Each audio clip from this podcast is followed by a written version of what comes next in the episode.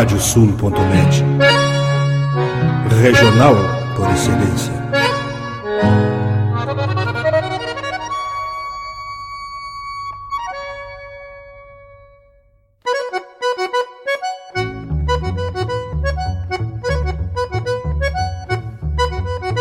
Está aberta a porteira, nem se preocupe em fechá-la. Recorra do plano à várzea, palmo a palmo da hacienda. Não há de curar bicheira, nem recrutar manada, porque se fez cimarrona e mais crioula. Radiosul.net para bebedouro das almas.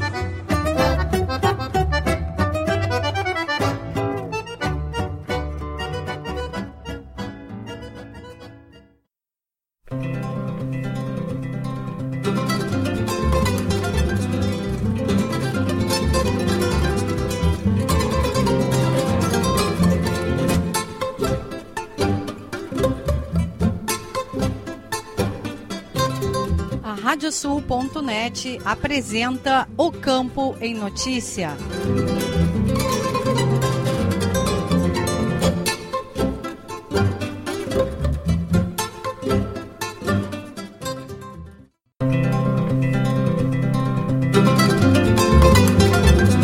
Olá, eu sou Ieda Risco e estamos começando o programa O Campo em Notícia Vamos trazer neste espaço o resumo da semana com os fatos mais importantes para quem vive no campo e para quem quer estar atualizado com os acontecimentos rurais. O programa é uma produção da AgroEffective em parceria com a Radiosul.net. Vamos aos destaques. Cooperação é alternativa para a pecuária conquistar mercados mais remuneradores e com alto potencial. Proprietário de imóvel rural atingido por linhas de transmissão de energia deve ser indenizado. Entidades copromotoras dão a largada para a organização da FenaSul Expoleite. Seminário de meliponicultura ocorre no município de Forquetinha. Mancha Crioula celebra 20 anos em edição especial no ano que vem. Encontro de professores do ensino agrícola coloca em pauta desafios para a educação profissional. E ainda, as cotações das principais commodities agropecuárias, a previsão do tempo, a agenda de eventos e remates e as notícias da rede. O programa O Campo em Notícia conta com a parceria de rádios que formam rede com o nosso noticiário. Estão conosco as rádios Poatã de São José do Ouro, Fandango de Cachoeira do Sul, Soledade de Soledade, Cidade de Cacique Doble, Integração de Restinga Seca, 107 de Tapejara, Minuano de Alegrete, Delta e Difusora de Bagé, Rádio 96 de Uruguaiana, Pitangueira de Itaqui, Sorriso de São Martinho, Difusora de Arroio Grande, Missioneira de São Luís Gonzaga, Planetário de Espumoso, A Folha de Não Me Toque, RCC de Santana do Livramento e Cotricel de São Cepé. Vamos agora com a previsão do tempo no programa O Campo em Notícia.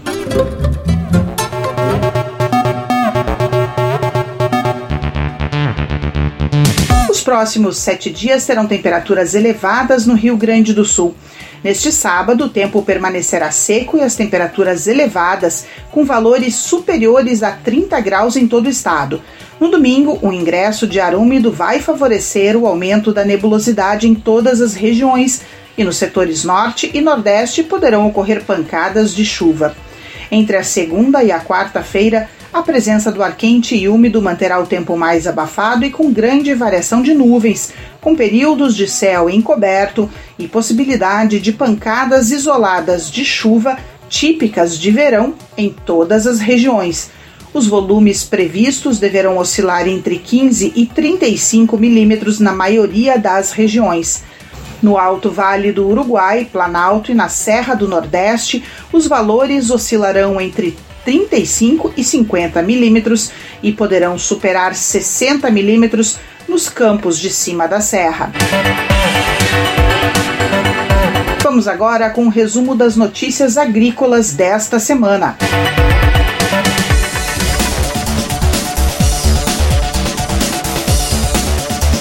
A produtividade do trigo é variável de acordo com a região, mas deverá ser superior à projetada. Segundo o informativo conjuntural da Emater, esses resultados estão relacionados diretamente às condições de tempo favoráveis durante o ciclo especialmente nos meses de outubro e novembro, quando as precipitações registradas foram abaixo das médias normais e sem ocorrência de frio excessivo. Tal cenário dificultou a proliferação de doenças e permitiu a finalização da maturação em condições fitossanitárias adequadas. Também a colheita pode ser realizada em condições ótimas para manutenção da qualidade dos grãos.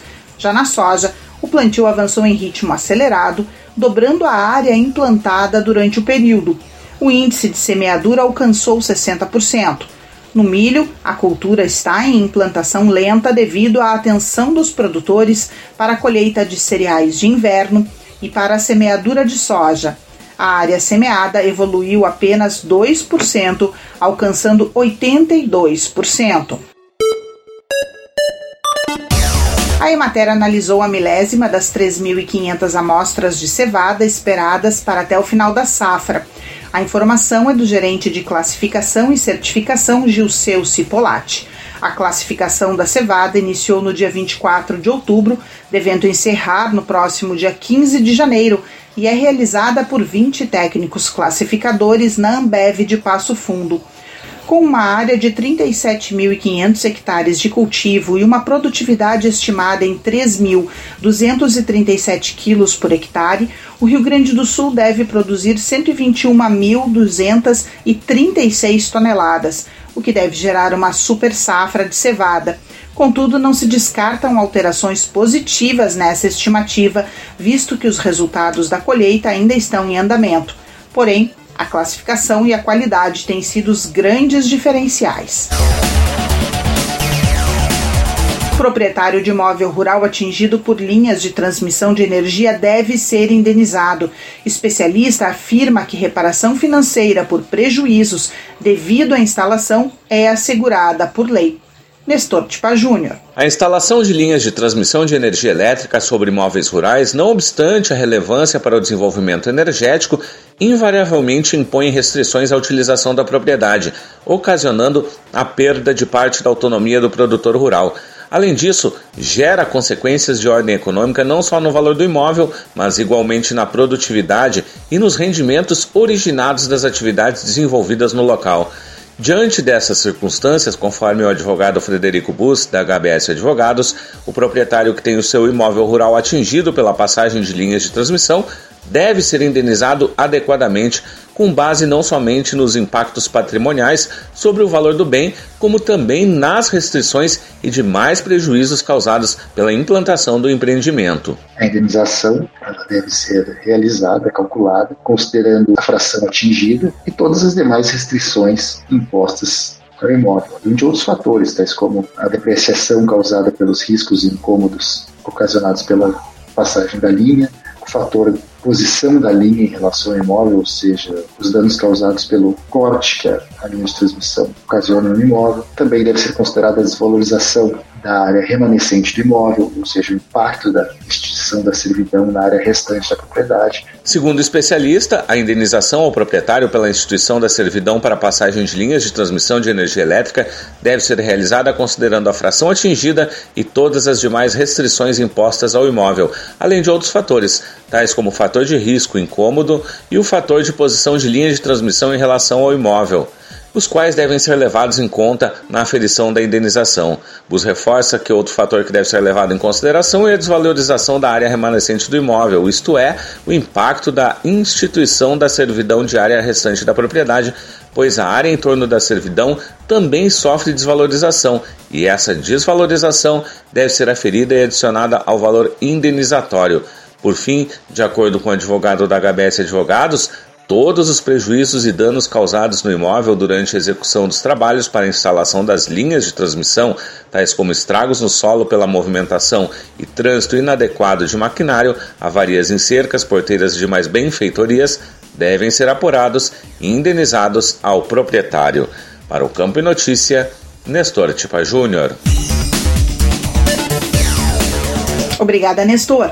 O Departamento de Defesa Vegetal da Secretaria da Agricultura, Pecuária e Desenvolvimento Rural encaminhou para o Ministério da Agricultura, Pecuária e Abastecimento o plano de exclusão e contingência ao HLB no Rio Grande do Sul. O documento concentra os procedimentos para monitoramento e medidas de contenção, visando impedir o ingresso e garantir uma rápida e eficaz resposta em caso de detecção da enfermidade. Entre as medidas adotadas está o reforço no monitoramento em viveiros e pomares de citros, incluindo os pomares domésticos e abandonados, bem como em zonas urbanas onde há plantas cítricas e rutáceas ornamentais. No caso das rutáceas, a atenção especial será para a murraia paniculata, mais conhecida como murta, e que é hospedeira preferencial do vetor Diaforina citri. E também, devido aos focos em Santa Catarina, é necessária a priorização na inspeção de pomares limítrofes à divisa, bem como a adoção da fiscalização de trânsito de material infectado. A abertura da colheita do tabaco no Rio Grande do Sul será realizada no dia 6 de dezembro em São Lourenço. A programação terá início às duas da tarde na propriedade de Romiro Bierhaus e Tiago Korloff na localidade de Campos Quevedos. Esta é a quinta edição do evento, promovido anualmente pela Secretaria da Agricultura, Pecuária e Desenvolvimento Rural, e sua realização conta com apoio do Sindicato Interestadual da Indústria do Tabaco, Sind Tabaco, e da Associação dos Fumicultores do Brasil, a FUBRA. Cerca de 200 pessoas são esperadas entre autoridades regionais e estaduais, além de representantes de órgãos governamentais e de entidades ligadas ao setor. A agenda integra ainda a assinatura do termo de cooperação técnica do programa Milho, Feijão e Pastagens após a colheita do tabaco, que no Rio Grande do Sul é realizado em parceria com o governo gaúcho através da Secretaria da Agricultura. Seminário de Meliponicultura ocorre no município de Forquetinha. Promovido pela Amevat, evento reúne criadores de todo o estado em palestras e oficinas. Nestor Tipa Júnior. Os organizadores do décimo Seminário de Meliponicultura, que ocorre no Parque Christoph Bauer, em Forquetinha, estão esperando grande público para conferir as palestras e oficinas que serão realizadas. A promoção do evento é da Associação dos Meliponicultores do Alto Vale do Taquari, a AMEVAT, em parceria com a Prefeitura e Câmara de Vereadores do município, além da Emater. Criadores de abelhas nativas de todo o estado confirmam presença para o evento, que tem como tema a diversificação da propriedade e sustentabilidade.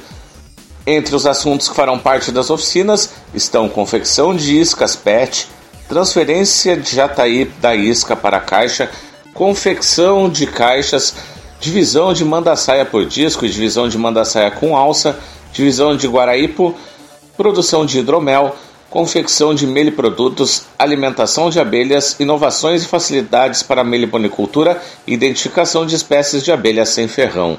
As palestras que ocorrem serão ministradas pelo professor do Instituto de Biologia da Universidade Federal de Pelotas, a UFPEL, Alten Teixeira Filho, que falará sobre o sistema nervoso das abelhas, e por Gabriel Benoski, do canal Abelhando o Mundo Afora, que vai abordar a questão pasto correto para as abelhas nativas sem ferrão. O presidente da Amevat, Nelson Agnes, fala sobre o propósito do evento. Sempre trazemos bons palestrantes para passar a conscientização da importância das abelhas que tem para o ecossistema, para a natureza, para a biodiversidade. E abelhas não fazem só apenas mel para nós, elas fazem um trabalho muito maior, elas fazem parte de uma rentabilidade maior das produções. Um exemplo entre os trabalhos expostos é o da Associação dos Meliponicultores do município de Caraá que apresentará projetos em relação às abelhas solitárias.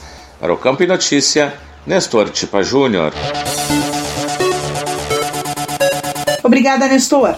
A Secretaria da Agricultura, Pecuária e Desenvolvimento Rural iniciou a operacionalização da nova edição do Programa de Sementes Forrageiras, edição 2022-2023. O cronograma de execução foi publicado no Diário Oficial do Estado e o prazo para envio das manifestações de interesse vai até o dia 5 de dezembro de 2022. O programa tem como objetivo fomentar a aquisição de sementes forrageiras a serem utilizadas na formação de pastagens de inverno e verão destinadas à alimentação dos rebanhos de leite e corte nos estabelecimentos de base familiar. O Sementes Forrageiras beneficia mais de 10 mil agricultores familiares, em sua maioria produtores de leite que têm nas pastagens a base da alimentação do seu rebanho.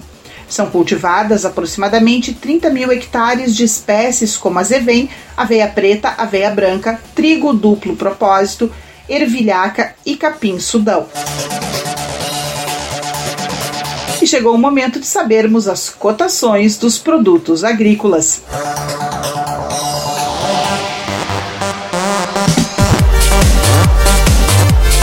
Os números são da Emater do Rio Grande do Sul.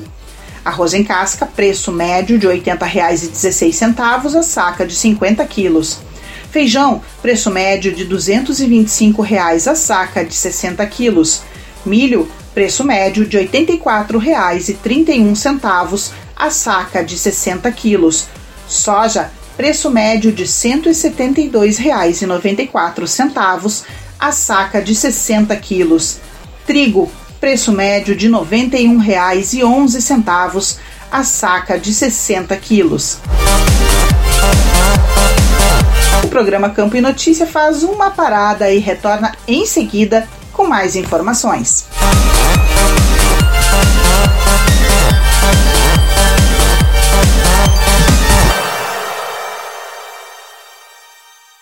Canta, canta, minhas chilenas, chacoalha no mas teus guiso. Nesta ponta d'égua que vão a trote estendido, enredei lá no tupete o mais lindo dos chiflidos. Radiosul.net, entre estrada e corredores. Agora tu podes ouvir a Rádio Sul pelos aplicativos para iOS e Android. Basta procurar na Apple Store ou na Play Store e fazer o download dos nossos aplicativos específicos para o teu sistema. Radiosul.net, regional por excelência.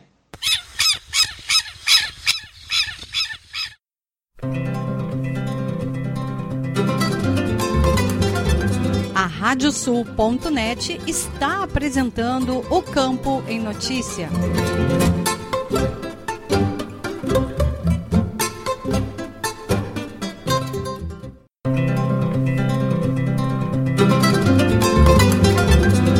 Estamos de volta com o programa O Campo em Notícia, uma produção da AgroEffective em parceria com a Radiosul.net.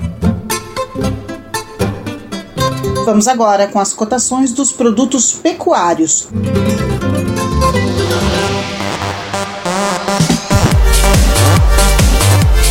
Os números são da Emater do Rio Grande do Sul. Boi para abate, preço médio de R$ 9,48 o quilo vivo. Búfalo, preço médio de R$ 8,10 o quilo vivo. Cordeiro para abate, preço médio de R$ 8,93 o quilo vivo. Suíno tipo carne, preço médio de R$ 5,59 o quilo vivo. E a vaca para abate, preço médio de R$ 8,21 o quilo vivo. Continuamos agora com as notícias que foram destaque na pecuária.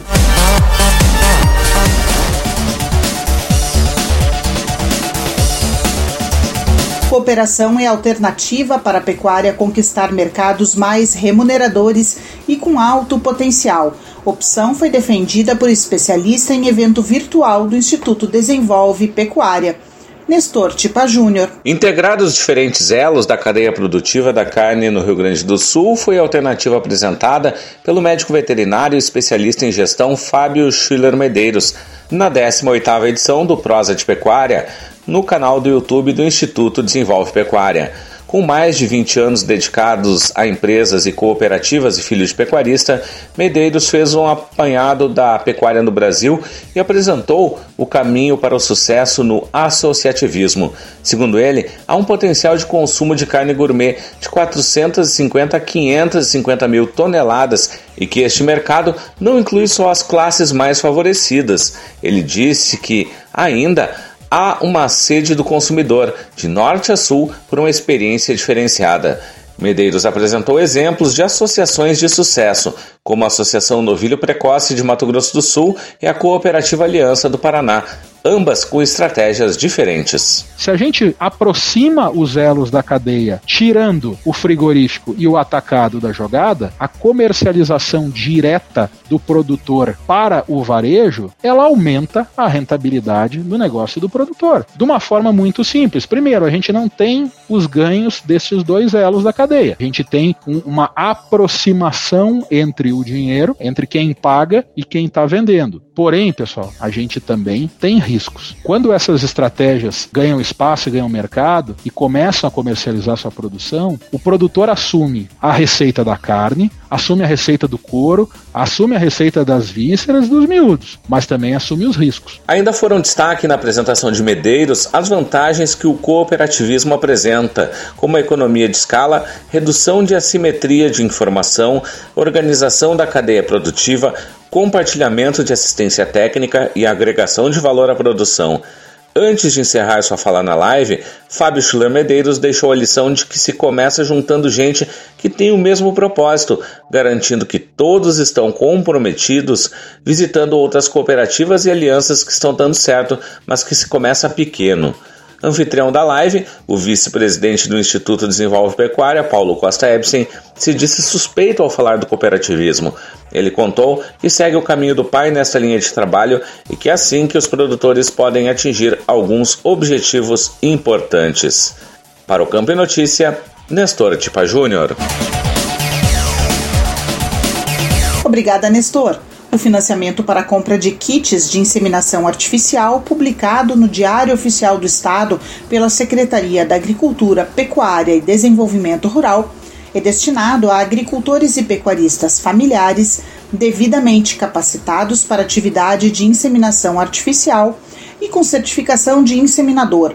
O edital determina que sejam preferencialmente jovens do meio rural entre 16 e 29 anos de idade e também, preferencialmente, aqueles participantes de grupos, associações ou cooperativas de produtores rurais ligados à pecuária leiteira e de corte no estado. Os recursos no valor limite de até 10 mil reais serão disponibilizados por meio do Fundo Estadual de Apoio ao Desenvolvimento dos Pequenos Estabelecimentos Rurais. É obrigatório que o produtor beneficiado apresente cópia do certificado de curso de inseminador artificial no momento da elaboração do projeto técnico. Mancha Crioula celebra 20 anos em edição especial no ano que vem. Trajano Silva Remates realiza a celebração das pelagens oveira, bragada e tobiana nos dias 9, 10 e 11 de fevereiro. Nestor Tipa Júnior. O mês de fevereiro de 2023 será marcado pela celebração especial aos cavalos de pelagem bragada, oveira e tobiana. É quando a Trajano Silva Remates comemora os 20 anos de um dos grandes eventos da raça crioula, o Mancha Crioula, que será realizado nos dias 9, 10 e 11 no Parque de Exposições Assis Brasil em Esteio. Inicialmente executado como um remate, o Mancha agregou nos últimos 10 anos uma exposição de cavalos e a homenagem a grandes nomes da comunidade. O leiloeiro e diretor da Trajano Silva, Marcelo Silva, conta que, assim como as três últimas edições presenciais do Mancha Crioula, a de 2023 poderá ter uma média de 100 animais participantes. Segundo ele, nos últimos dois meses, a equipe da Trajano analisa possíveis candidatos a participarem do evento. Entre os selecionados estão os que podem alcançar maior valorização. Nas últimas edições, os cavalos que atingiram maior valorização foram comercializados por uma média de 30 mil reais. Marcelo Silva diz que o público que prestigia o Mancha é constituído por famílias e criadores que apreciam cavalos com essas pelagens. A grande maioria é formada por criadores pequenos que inscrevem um ou dois cavalos para exposição. O leiloeiro destaca que não é um público profissional, como o da morfologia ou do freio de ouro.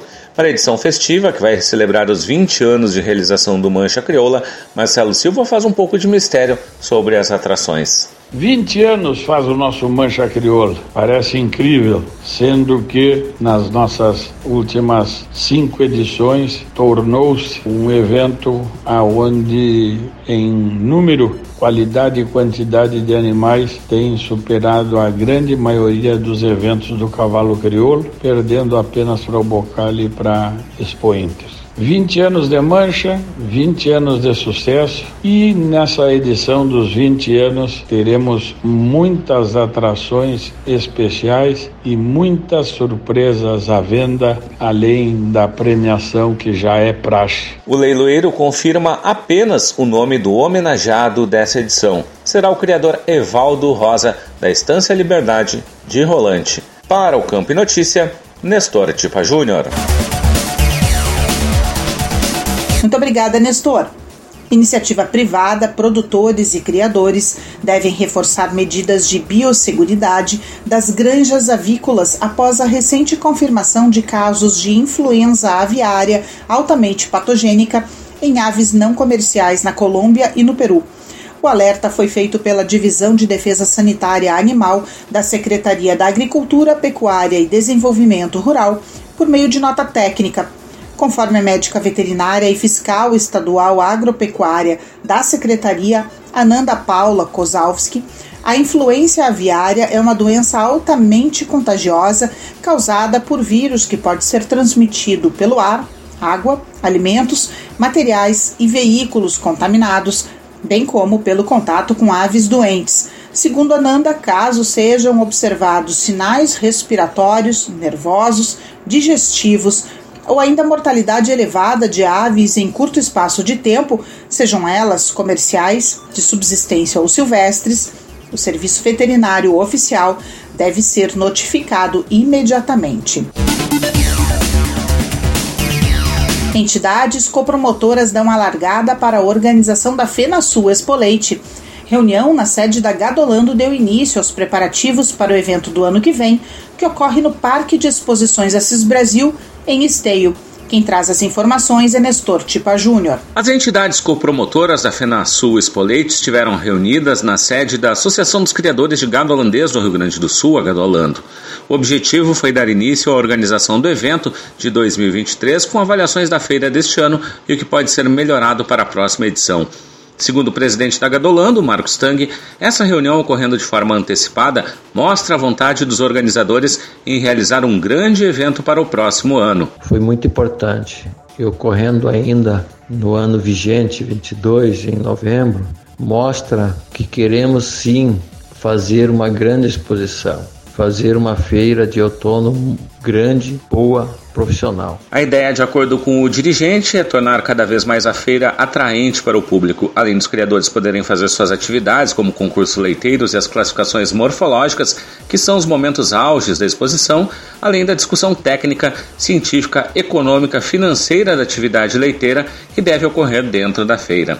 Já o presidente da Federação Brasileira das Associações de Criadores de Animais de Raça, FEBRAC, João Francisco Badwolf, considera positiva esta antecipação de reuniões para assim conseguir trazer mais raças para o evento. Muito bom essa antecipação de reuniões, porque assim nos faz a questão de conseguir trazer mais raças juntamente com a Gadolando, juntamente com o pessoal do rodeio, engrandecer a FenaSul ainda mais do que ela já é. Além da Gadolando e da FEBRAC, participaram também representantes da FARSUL, Secretaria da Agricultura, Pecuária e Desenvolvimento Rural, Prefeitura de Esteio, Federação Gaúcha do Laço e a GPTEA.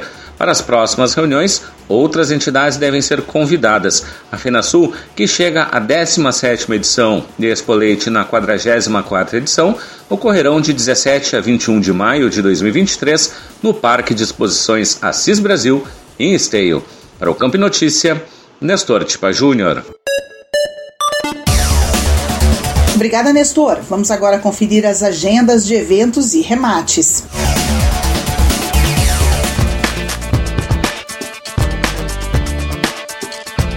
Os remates chegam com o Leâncio Severo. É contigo, Leôncio. Neste domingo, 27 de novembro, acontece o leilão virtual da Estrela do Sul. A oferta? É de 24 lotes da raça crioula, o remate a cargo da Trajano Silva Remates inicia às 8 e meia da noite pelo Trajano Web, canal da Trajano Silva no YouTube. Informações em trajanosilva.com.br. Nos dias 28 e 29 de novembro ocorre o leilão liquidação Angus Carapuça. Nos dois dias o remate começa às 7 da noite pelo Lance Rural, remata Parceria Leilões, informações em parcerialeilões.com.br. E no dia 1 de dezembro é dia do leilão virtual Crioulos Capa Negra. 34 lotes de exemplares de cavalos crioulos. O remate começa às 8 da noite pelo canal do programa Cavalos no YouTube. O leilão também é da Parceria Leilões. Informações parcerialeilões.com.br. Obrigada, Leôncio.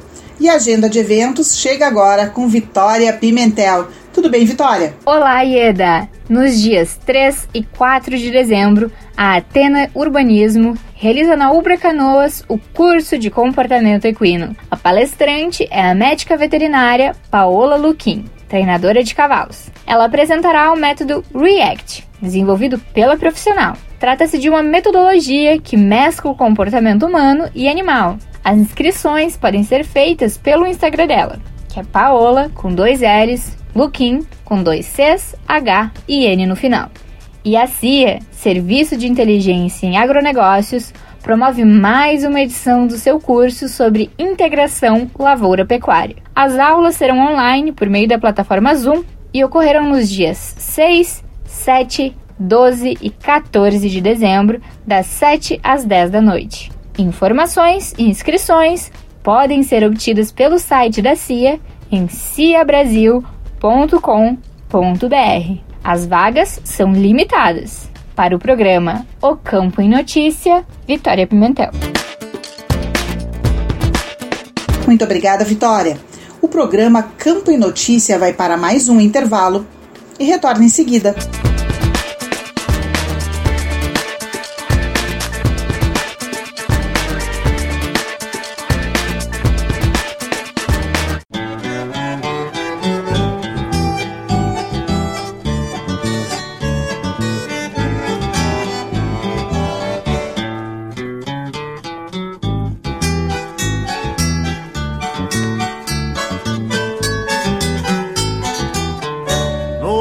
Cheio de risos, de tábua velha arriscada, maços de palha e o fumo numa estopa remangada, coerada muita cachaça e alguma rusga entaipada.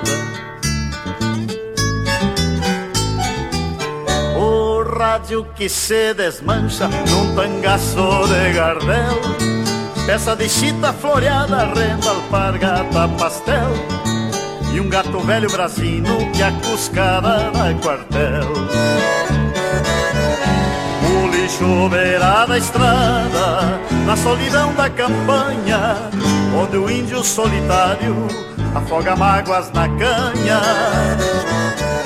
Morada dos cruzadores, onde o andejo sem rumo busca na canha e no fumo matar saudade de amores.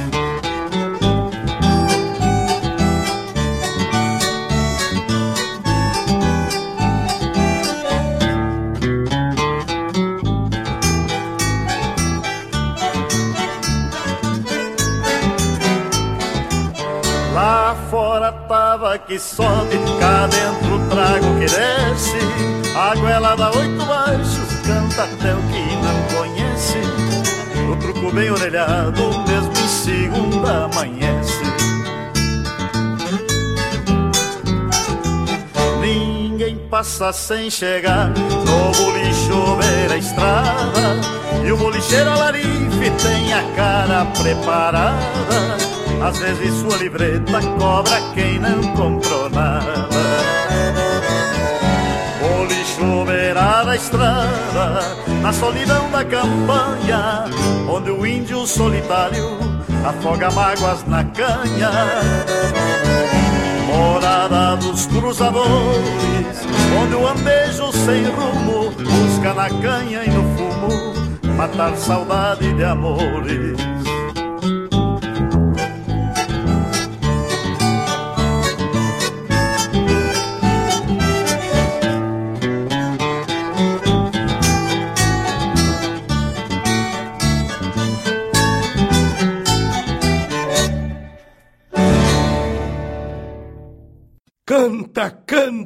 Minhas chilenas, chacoalha no mais teus guiso. Nesta ponta d'égua que vão a trote estendido, enredei lá no tupete o mais lindo dos chiflidos. Radiosul.net, entre estrada e corredores.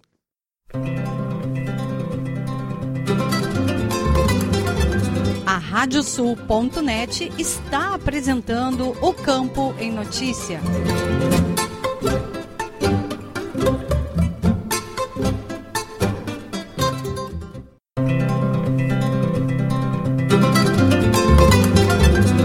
Estamos de volta com o programa O Campo em Notícia, uma produção da AgroEffective em parceria com a Radiosul.net.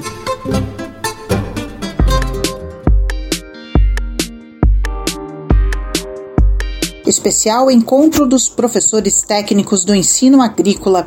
O diretor da EPROCAR de Carazinho e vice-presidente da GPTEA, Celito Lorenzi, fala sobre a temática dos solos e a importância no ensino agrícola deste assunto.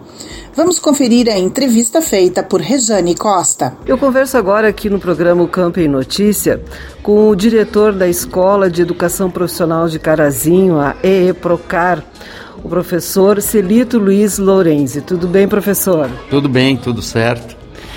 O professor está participando né, do 37º Encontro Estadual de Professores do Ensino Agrícola, né, promovido pela AGPTE, que uh, aconteceu de 23 a 25 na cidade de Erechim.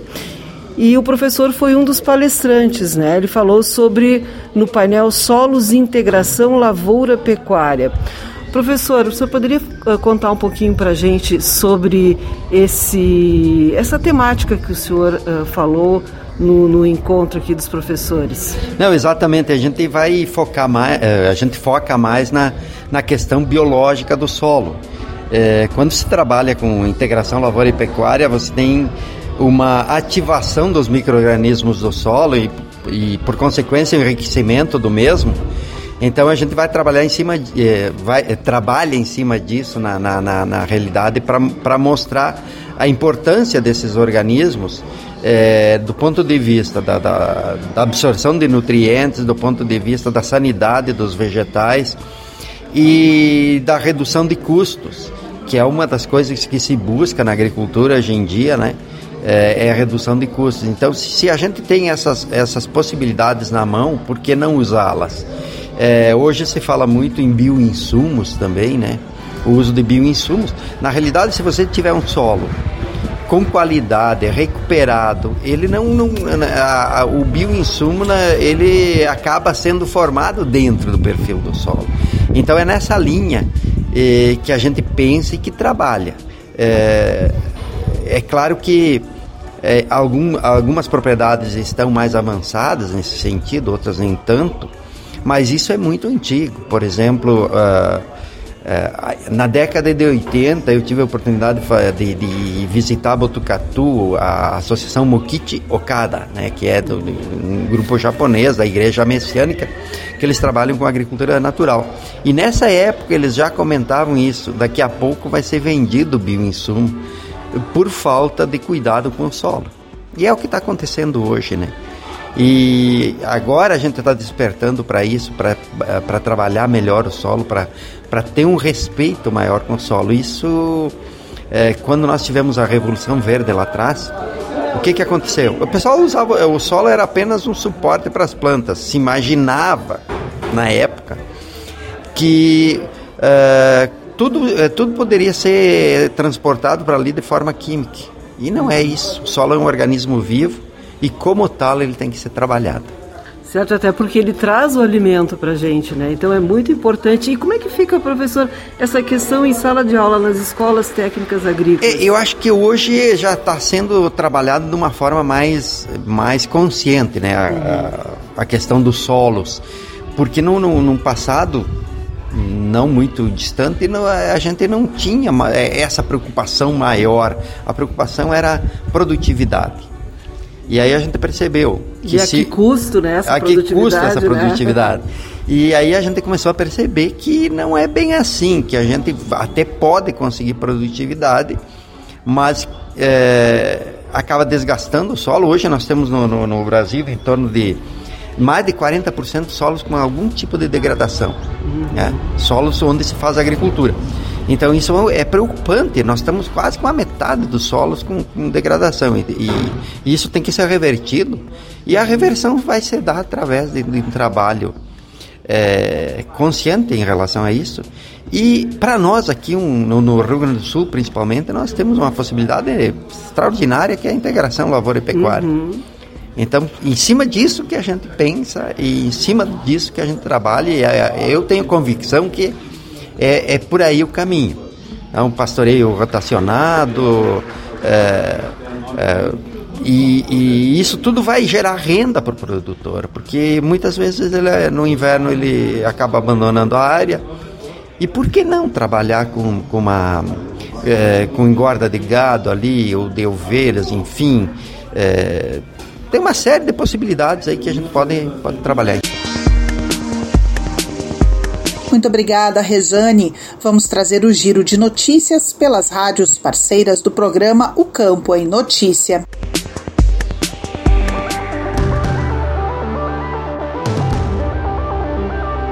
Beto Cogói, das rádios Delta e Difusora de Bagé. A Emater realizou no Centro Comunitário da Santa Lúcia, em Candiota, um dia de campo socioassistencial, com a temática Protagonismo Feminino e Gestão da Propriedade. Mais de 100 mulheres rurais estiveram reunidas, participando das palestras, troca de experiências, sorteio de brindes, desfiles e demais atividades. A acolhida às participantes foi realizada pela chefe do escritório municipal da Emater, Ulda Alves, que, junto à sua equipe, conduziu todo o evento. Na sequência, a palestrante Cláudia Schmidt falou sobre o papel da liderança feminina nas atividades coletivas. Nilce Hindermans conversou sobre o tema agroindústria, valorização do saber como fator de desenvolvimento da propriedade. Iraci e Nilva Schwert relataram sobre a expansão da ovinicultura através do artesanato. E na cidade de Bagé, Sônia Garibaldi trouxe o assunto relacionado à vivência de uma liderança feminina. De Bagé, especial para o Campo em Notícia, falou Beto Cogói.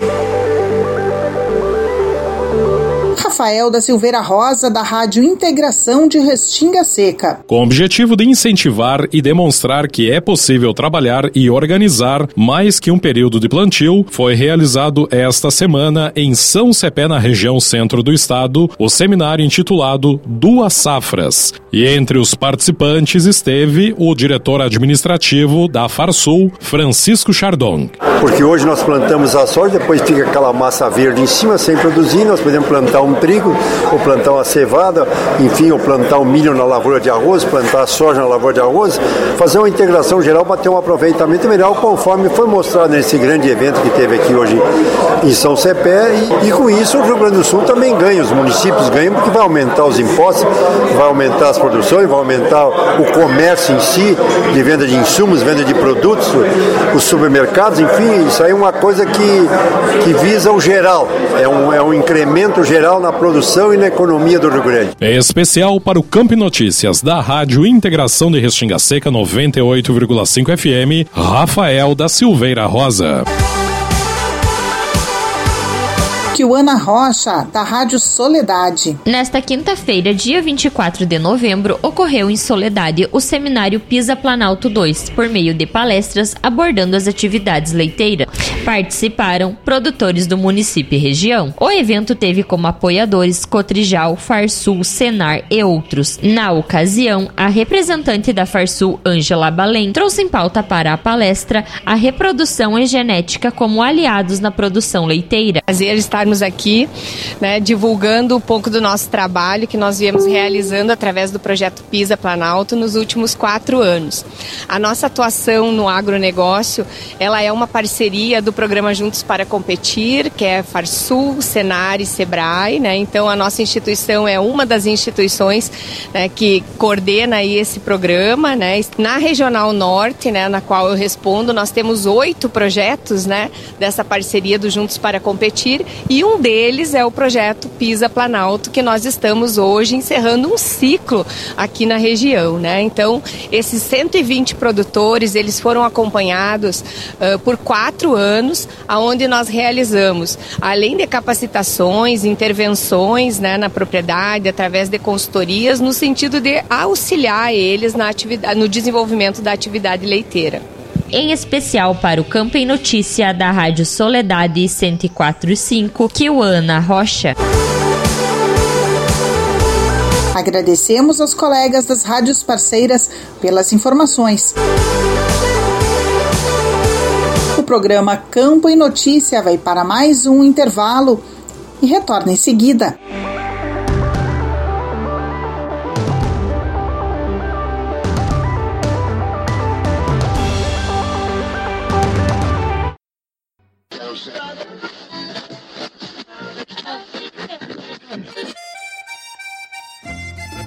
Achou? Mas então deixa aí porque esta é a Radiosul.net, regional por excelência.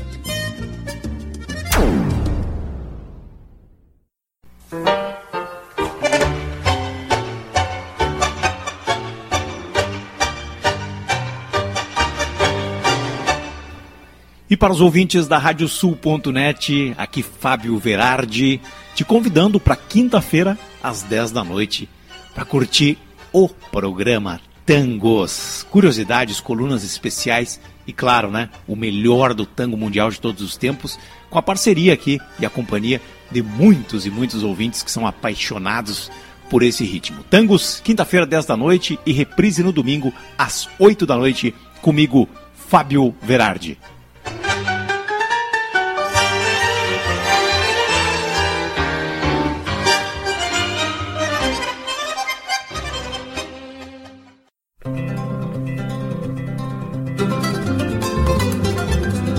Radiosul.net está apresentando o Campo em Notícia.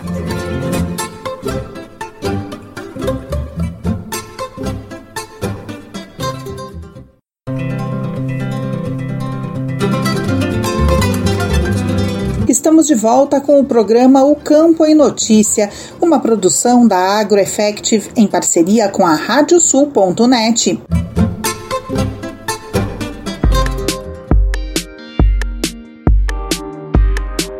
especial encontro dos professores técnicos do ensino agrícola. O presidente do Conselho dos Diretores das Escolas Técnicas Agrícolas do Estado, Luiz Carlos Cosman, fala sobre a importância dos temas debatidos no evento de Erechim e como traduzir este conhecimento dentro do ambiente educacional. Vamos conferir a entrevista feita por Rejane Costa. Eu converso agora aqui no programa Campo e Notícia com o presidente do Conselho de Diretores das Escolas Técnicas Agrícolas do Estado do Rio Grande do Sul, o professor Luiz Carlos Tudo bem, professor? Tudo bem, Rejane. É, é um prazer é, e agradecendo já a oportunidade de comentar um pouco é, sobre as nossas escolas técnicas agrícolas. Eu gostaria inicialmente, professor, que o senhor fizesse uma avaliação do 37º Encontro Estadual de Professores do Ensino Agrícola, promovido pela GPT, que ocorreu no município de Erechim. As palestras, as temáticas foram muito importantes, então eu gostaria um pouquinho da sua avaliação. Mais uma vez, a GPTEA está de parabéns é, por este maravilhoso evento que aconteceu. Isso demonstra o comprometimento da GPTEA, fala aqui em nome é, do professor Fritz e também de toda a equipe da GPTEA, trazer é, reunir uh, as equipes, os professores, as direções, a comunidade, a superintendência da educação profissional é, para discutir e avaliar e estudar também é, o momento das, do, da educação né, do nosso Estado e também levantar né, as demandas, levantar a, a importância é, do Estado é, ter um olhar diferenciado para o trabalho desenvolvido nessas escolas.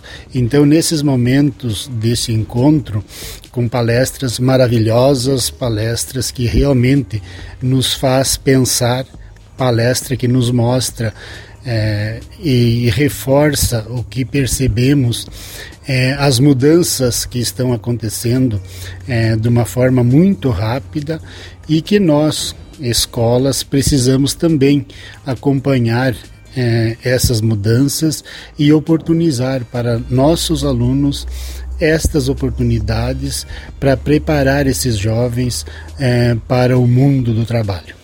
Pois é, muito se falou sobre a questão do mundo do trabalho e aí envolvem as novas tecnologias, essa, essa sociedade digital que se fala também, é todo mundo conectado, né, professor? Como é que fica essa realidade dentro das escolas junto aos alunos que já são, né, uh, digamos assim, já estão inseridos nesse mundo digital, mas como isso vem para o mundo do trabalho? É, então, Eugênia, as, a, as temáticas trazidas foram bem nesse sentido, né? E aí nos faz refletir, nos faz refletir é, que precisamos nos preparar para isso, mas também nos mostra é, que todas essas mudanças que a educação está passando, que a sociedade está passando, mas reforça mais ainda o papel do professor. É, a pandemia também nos mostrou isso, né, muito claro, de que a, a máquina não substitui o ser humano. Então, uh, ela contribui, ela tem muitas, muitas tarefas que podem ser executadas é, pelas máquinas, mas ela precisa do ser humano. E nós, nas escolas, é, trabalhamos diretamente com o aluno. E é, a importância, então, é, deste trabalho e de nós estarmos nos reciclando também.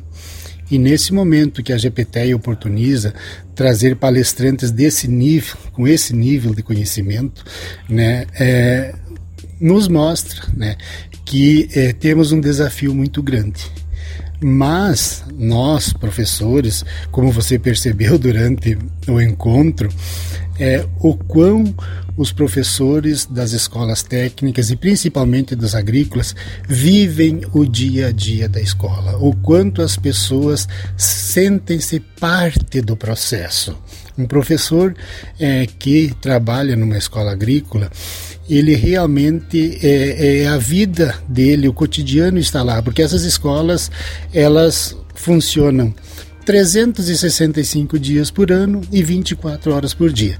Em função de ter, além do aluno, né, além das pessoas, também tem animais, tem plantas, tem experimentos, tem pesquisa, tem extensão, tem a comunidade, tem os internatos que os alunos moram nas escolas. Então, realmente, o que, que nós é, estamos tentando mostrar para os governos, mostrar para as autoridades que é, precisa ter um olhar diferenciado para essas escolas. Elas não são melhores que as outras, elas são diferentes. Estas escolas é, precisam ter é, um olhar mais específico e também precisam de ter é, investimentos para é, com fazer com que oportunizar é, com que estas tecnologias é, seja disponibilizado para o aluno. Né?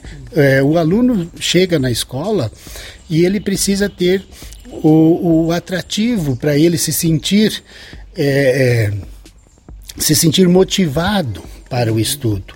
E para ele sentir-se motivado, nós ouvimos a palestrante falar né, da geração né, de que está aí é, das tecnologias, né?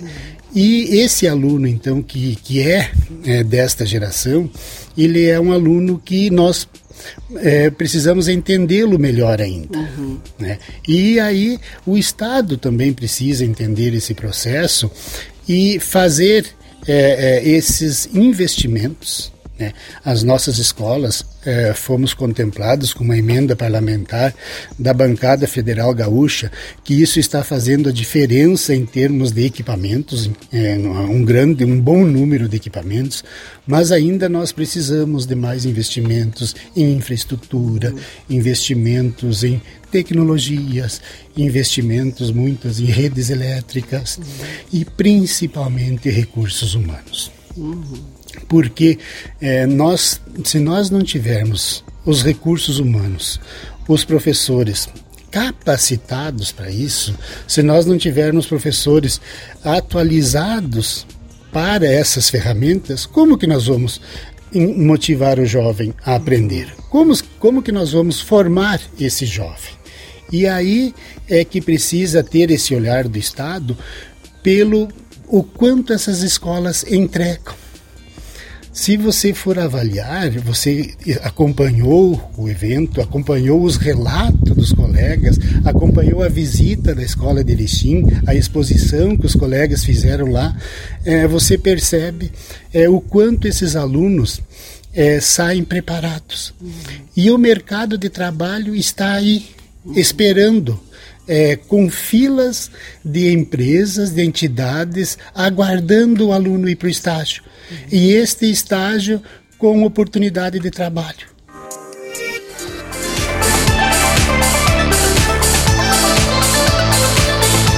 Muito obrigada, Rejane. E deixo aqui o convite para que sigam as nossas redes sociais. No YouTube, o endereço é youtube.com/agroeffective se inscreva no canal, ative as notificações clicando no sininho e deixe o seu like nos vídeos. No Spotify, procure por AgroEffective e siga o podcast. E no Instagram também procure por arroba agroeff com dois Fs. Repetindo, agroeff. Nos sigam também no LinkedIn, Twitter e Facebook e fiquem por dentro da nossa programação e notícias. A melhor notícia acontece aqui. O programa de hoje fica por aqui. A produção do Campo e Notícia é da AgroEffective, em parceria com a Radiosul.net. Desejamos a todos um ótimo final de semana.